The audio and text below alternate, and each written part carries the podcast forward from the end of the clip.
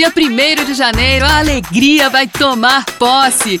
Venha curtir o Festival do Futuro em Brasília. Shows gratuitos com grandes nomes como Baiana System, Duda Beat, Gabi Amarantos, Pablo Vitar, Margarete Menezes, Maria Rita e muito mais. Festival do Futuro, dia 1 de janeiro a partir das 11 horas, no dia da posse do presidente Lula. É gratuito, é para todo mundo. Um dia histórico, merecia uma comemoração como essa.